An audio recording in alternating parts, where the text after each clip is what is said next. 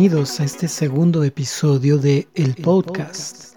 Yo soy Aldo Hinojosa y estoy muy contento de compartir nuevamente con ustedes en esta luna llena en Leo. ¿Qué tal? ¿Cómo les va a ustedes con la luna llena? Cuéntenme, ¿pasa de largo o si sienten esa diferencia en la energía, en la vitalidad o se van al piso a llorar?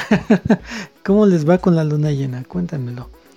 Yo les tengo que decir, no siempre he estado muy pendiente, pero sí siento como ese golpe de energía extra.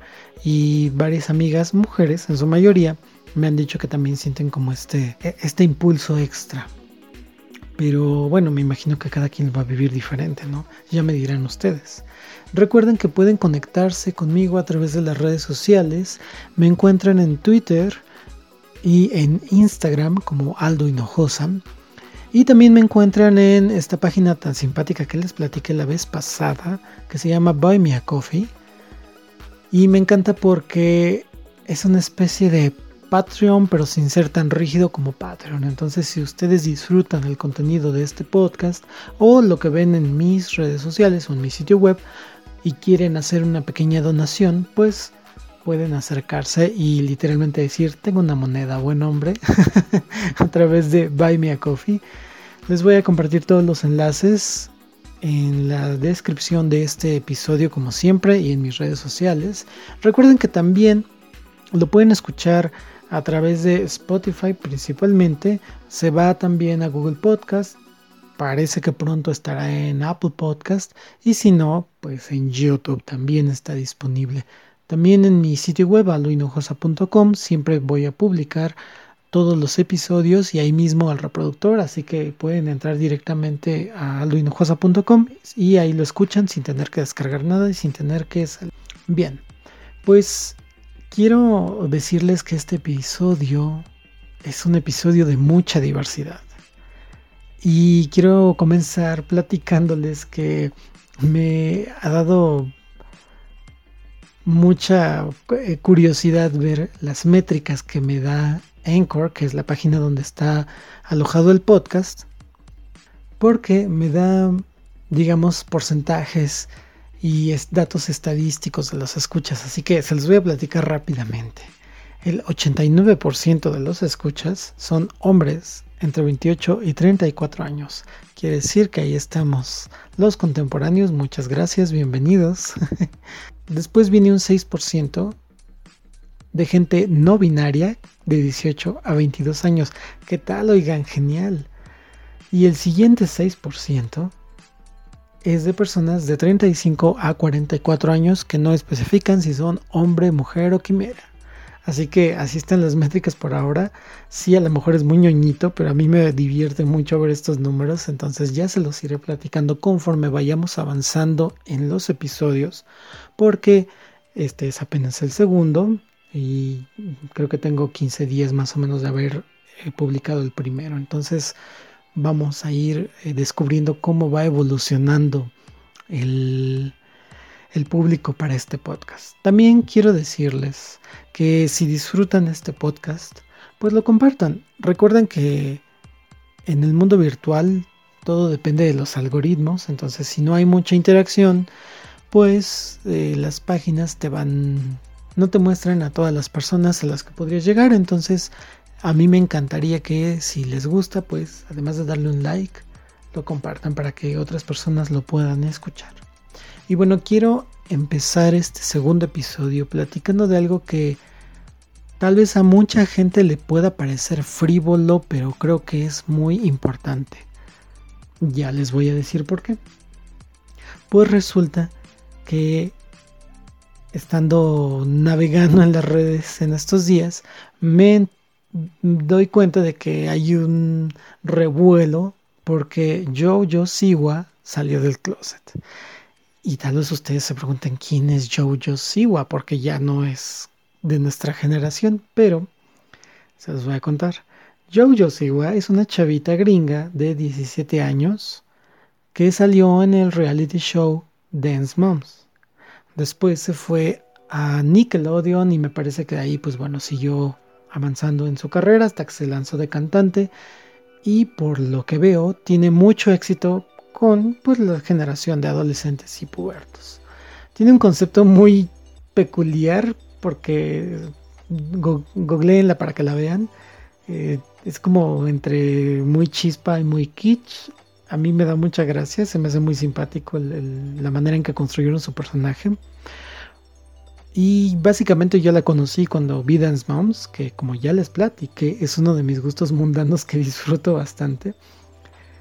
Entonces, el fin de semana resulta que sube un video, pues saliendo del closet, ¿no? Digamos, entre comillas.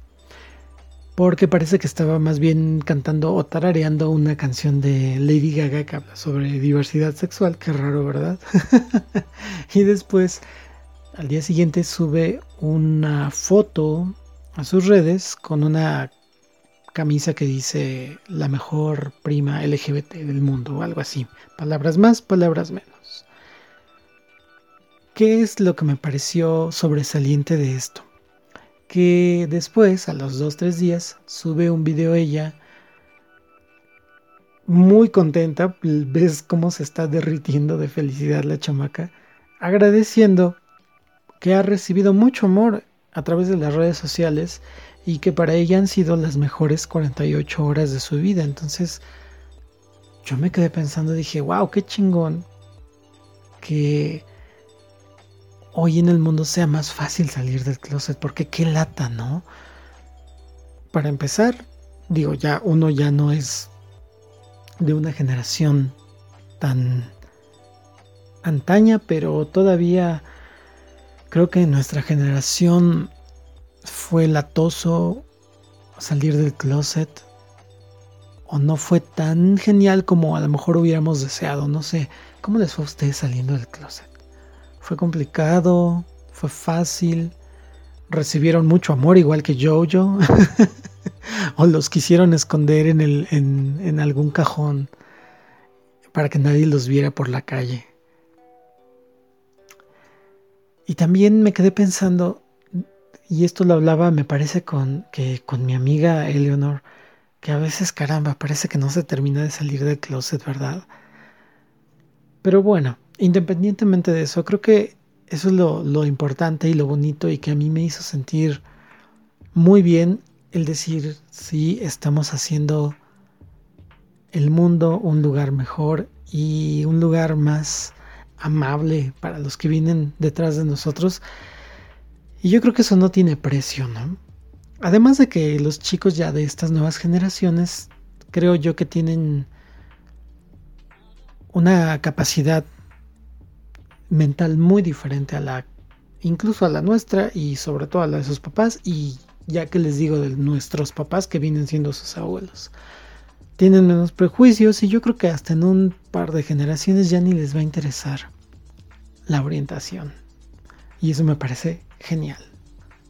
Pero, así como me parece genial, también tengo que decirles que no siempre el mundo es un lugar de amor. y ese a lo mejor van a decir, oh, ¿por qué habla de esto? Pero creo que es importante también poner las dos caras de la moneda para que también nosotros decidamos hacia dónde ir. ¿Y a qué me refiero con esto? Seguramente ustedes también se dieron cuenta de que a raíz de que Andrés Manuel hace público que dio positivo, pues las redes y en particular Twitter puta desbordan en odio. Y aunque sí sabemos que las redes son un lugar donde hay mucho odio y mucho hate, sí sorprende quizá un poco, ¿no? Como, como me da un poco de gracia usar la palabra porque alguien se quejaba en redes sociales justamente hace un par de días de que ahora todo nos parecía mezquino, ¿no? que ellos ya, ya se quejaban de que no podían ya odiar con gusto, ¿no? Porque todo nos parecía mezquino. Claro, odiar es mezquino y ser un odiador profesional es mezquino. Desearle la muerte a un enfermo es mezquino. Por cierto, un tipo se hizo también tendencia, un tal Diego Araiza, que se supone que es un doctor, y publica un mensaje pues literalmente dando la receta para el asesinato del presidente. Y tal vez van a pensar ustedes, bueno, pero pues es un comentario en Twitter y es una broma o lo que ustedes quieran. Sí, pero siempre hay una parte que se va a beneficiar y eso no sé si toda la gente lo ve o lo piensa o lo alcanza a dimensionar. Para empezar, qué gran sorpresa nos dimos al enterarnos de que Twitter es manejado, Twitter en México es manejado por un simpatizante o militante, me parece, panista.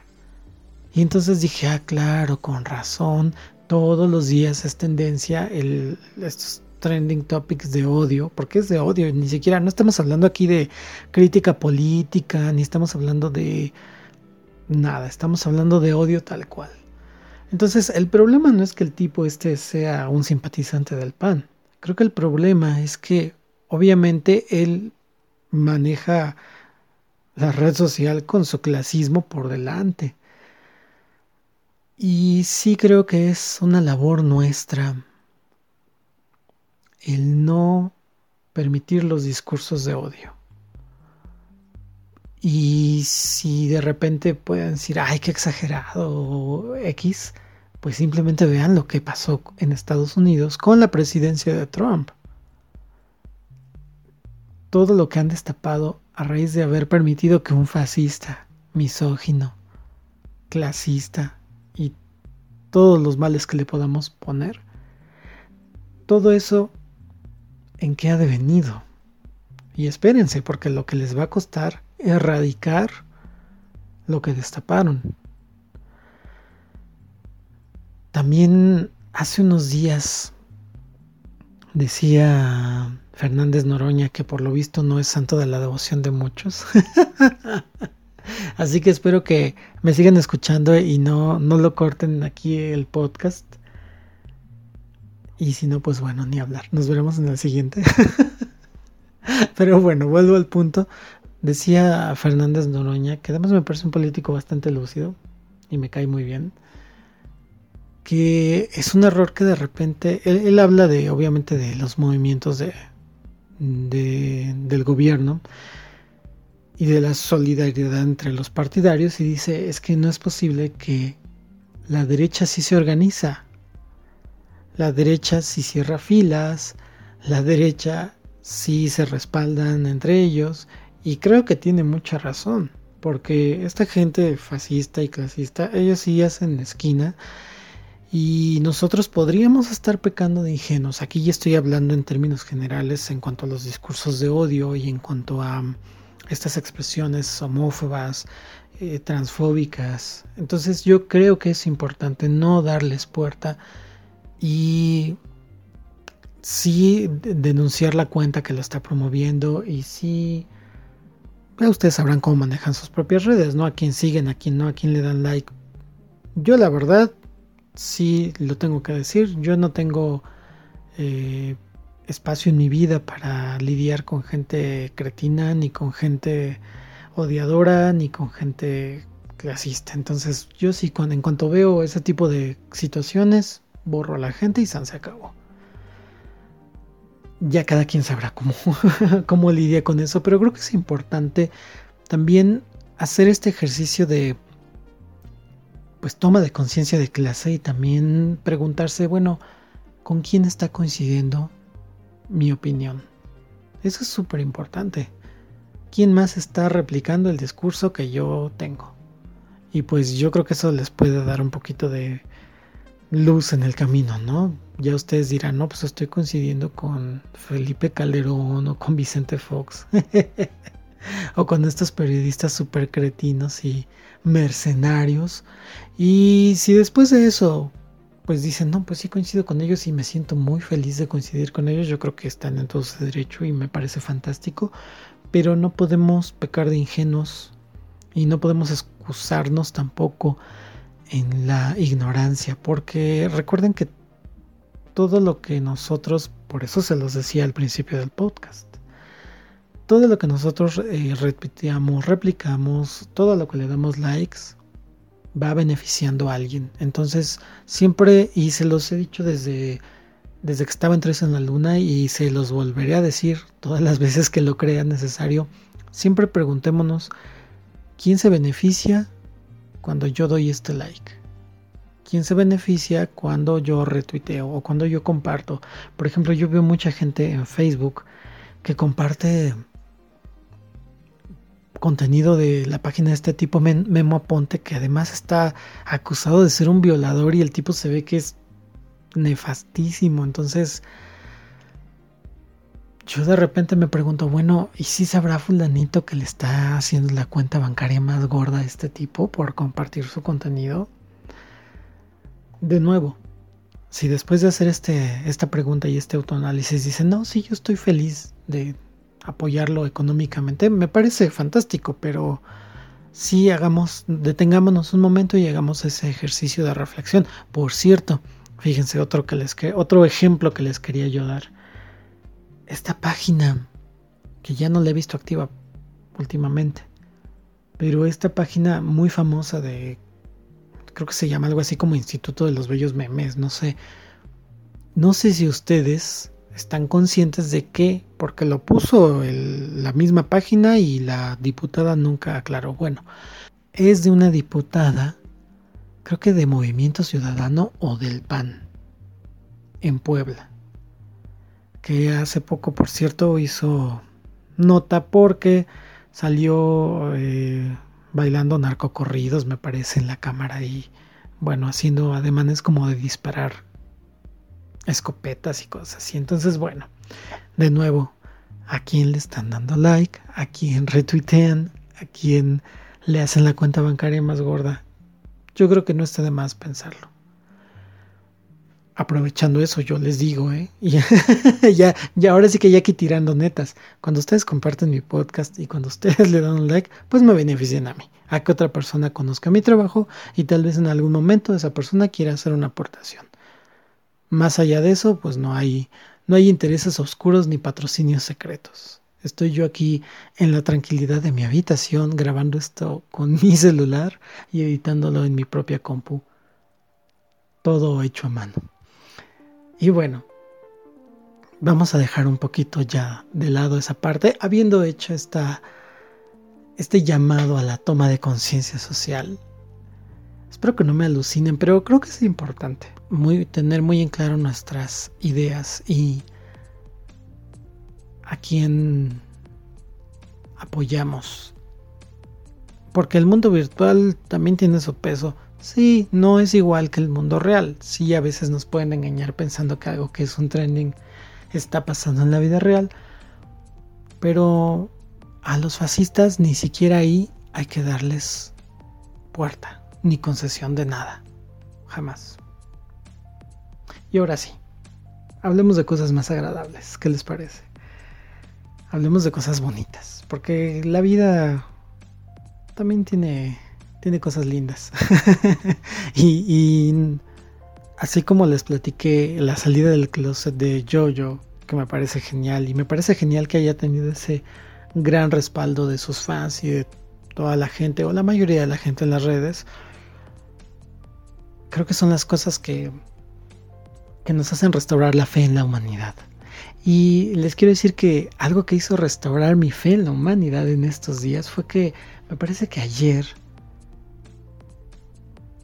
estaba viendo videos en YouTube y ya saben que te hace estas amables recomendaciones que no puedes ignorar y te tienes que chutar unos segundos.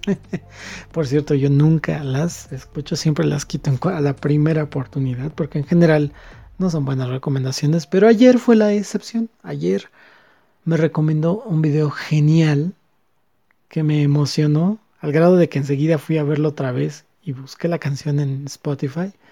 Y es Nobody Come de Frank's White Canvas. Y les quiero contar, yo no conocía a esta banda, o bueno, a este dueto, son dos chicas chilenas y me encantó la canción y me encantó el video porque, bueno, obviamente no se los puedo poner aquí en el podcast porque esas pequeñas cosas de los derechos de autor que te tiran tus audios y tus videos si tú incluyes algo sin, sin el permiso correspondiente pues obviamente me lo impide pero se los voy a compartir también en las descripciones y también cuando les publique el podcast les voy a poner ahí la, la recomendación musical. Vamos a, hacer, a dejarlo así este va a ser la recomendación musical del segundo episodio. Y a lo mejor hasta por episodio vamos echándonos una. Si les parece bien ya ustedes me dirán platíquenme esas cosas. A mí me, me interesa mucho tener esa retroalimentación.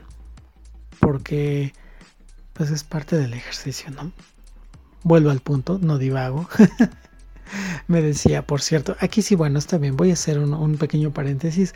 Hace unos días me escribió un querido compa de allá de Guadalajara, que es Andrei, a quien le mando un saludo si está escuchando este episodio y me decía, oye, ya escuché tu podcast y está, eh, no sueltas el micrófono, ¿eh? O sea, como que de repente parece que te pierdes y te vas por allá, pero no, ya al final sí llegas a, hilar todas las ideas. Entonces, bueno, sí es un poco de, de mi personalidad, es parte de mi energía geminiana. Y me divierte bastante, espero no hacer los bolas. Ok, cierro ese paréntesis.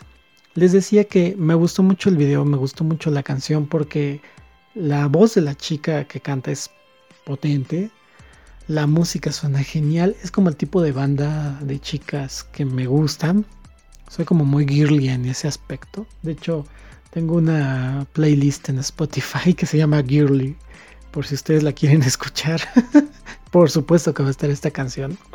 Y les quiero platicar un poco de cómo es la animación, porque es un video animado. Es muy sencilla la animación, muy como se está haciendo ahora, como digital, eh, sin mayores complicaciones.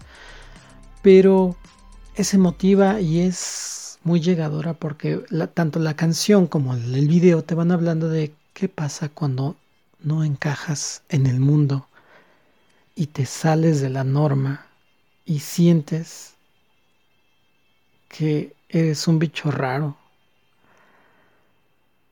y cómo a partir de ese momento de la soledad y el estar como un paria, resulta que te das cuenta que hay muchos parias igual a ti. O muchos parias igual pero diferentes a ti. Es decir, la diversidad. Y claro que me iba yo a identificar con ese tema y con el video y con la canción porque pues justo este podcast se llama el podcast. Y yo creo que, no sé si a ustedes les ha pasado, pero a mí me ha pasado muchas veces, pues sentir que no, como que no encajas en el lugar donde estás. Sin embargo, después uno va encontrando sus lugares en el mundo. Y eso es bastante emocionante. Así que por favor, escuchen la canción, vean el video, díganme qué les parece, si les gusta o de plano la ven muy X.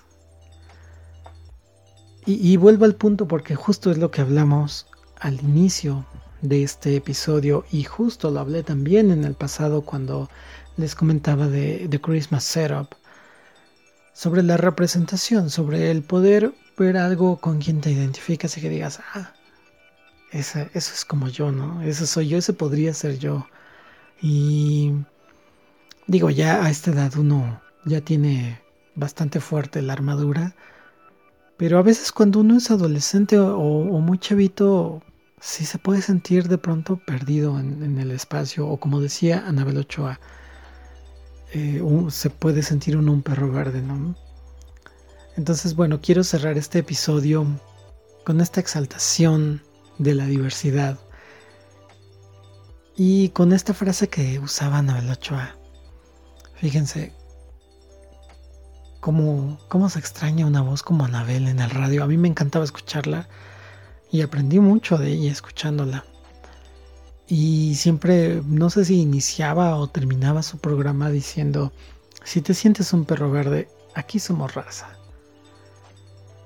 Así que, mis queridos perros verdes, gracias por ser raza y gracias por escuchar este podcast y gracias por compartirlo y escribirme y visitarme en las redes. nos estaremos escuchando más pronto de lo que ustedes creen.